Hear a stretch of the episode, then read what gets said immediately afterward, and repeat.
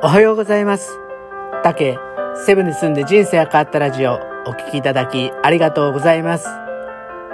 この配信では私竹がセブ島で10年暮らした経験から、あなたの気持ちが少し楽になれるかなって話ができたらと配信しています。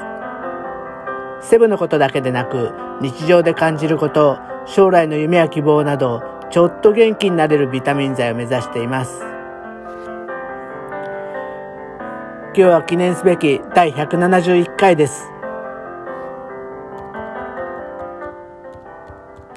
今日はね、ちょっととても面白いニュースを見つか見つけたんで、それを紹介しようと思うんですけど、えー、とそれはね、えーホテルニューオータニが、あのーこの緊急事態宣言の再発に合わせて、ルームサービスを拡張したスーパールームサービスっていうのをもう26日、昨日、えー、おとついからですかね、あの提供してるんです。それはどういうことかっていうと、えー客室ね、1479室を全てレストランの個室っていう感じで位置づけて、ルームサービスの一環で、えー食事とかドリンクを提供するっていうことで、実はその中に300種類のお酒、カクテル、ウイスキー、日本酒、焼酎、紹興酒、ワインとかそんなのに全て含んでるっていうことなんですね。さらにすごいなって思ったのが、その例えばワインだと、えー王獣褒章っていうね、あの、国の、えー褒章をあの受賞したエグゼクティブソムリエの谷信秀さんが率いるソムリエが部屋に来てオーダーテイクからやってくれるっていうことだし、しかもね、えートゥールダルジャン東京の開業35周年を記念してリリースされた限定ラベルのオリジナルシャンパーニュブラン、えーブランドゥブランっていうね、えーシャンパンもルームサービスとして初めて登場するそうなんですよ。で、カクテルを選べば、えー世界最大級のバーテンダーコンペティションのワールドクラス2019で王者を勝ち取った吉田博樹さんをはじめとしたホテルのバーテンダーが目の前でカクテルを作ってくれる。でしかも食事に関しては、えーホテルの中に入ってる銀座久兵衛のお寿司とかもうフルオーダーで頼めるんですね。ですごいなって思ったのは2019年10月に開かれた即位の礼の晩餐会で世界190カ国の国賓をもてなした、えー前菜和洋前菜祝い盛りっていうのも限定で出すんで出すそうなんですよ。これってなんかもう本当に一流のシェフとか一流、シェフじゃないね、一流のバーテンダー、ソムリエがやってきて、最高のおもてなしを部屋でやってくれるってことじゃないですか。これなかなかこんなのって、しかも、あの、いろんな人掛け持ちじゃなくて、ルームサービスで来てる時は自分たちだけをに向けてやってくれるサービスなんで、すごいなって思っちゃいました。ある意味ね、この緊急事態宣言で、お酒の提供はダメですって言って、あの、出たんですけど、これね、ちょっと調べたら、えー一般社団法人日本レジャーホテル協会のホームページで、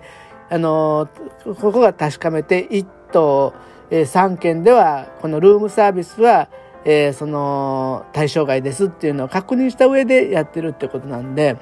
まあ、ある意味ね、あのうまく隙間をついたサービスを見つけたなっていうふうに思いました。まあ、ある意味ね、ちょっとなんかへりくつっぽい捉え方っていうふうに考えることもできないことはないと思うんですけど、実はなんだろう、そういうダメなことのって、あの、すごくやりたくなるじゃないですか。ダイエットの時にお菓子食べたくなったりとか、もう本当にこういう緊急事態宣言になった時にこそお酒ってなんかちょっと飲みたくなるもんなんで、やっぱりそういうね、えーうまくそういう需要と、本来の目的は、えーコロナが広がらないためにお酒をストップしてるんで、コロナが広がらない、例えばお部屋に来て、あのーやる場合でも、ルームサービスだからもうお部屋どんな人が入ってても最高トリプルだから3人ですよね。で、多分トリプル今受けれて、受けてないから、えー、1人か2人だと思うんですよ。そしたら、その、不特定多数の人とたくさん喋って飛沫が飛び交うっていう確率も少ないし、まあ、バーテンダーさんがね、しっかりフェイスシールドとか、えーマスクで感染予防をしてたら、その人たちがお客さんに移す心配もないしっていうことで、まあ本当に本来の目的はそんなに、えー、破ってないっていうところだと思うんで、まあ本当に、なんだろう、思考停止じゃなくて、うまく見つけるアイデアマンの勝利だと思いました。こんな風に、あの、多分、厳しい中、ホテルなんてすっごい大変ですよね、コロナで。もうあの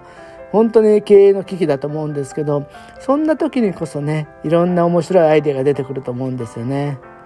これって多分ルームサービスがこここのサービスがコロナ明けでも何かどっか一つでも残ればすごくルームサービスの価値が上がった、えー、それを提供できるホテルっていうふうに名前が響くと思うんですよね。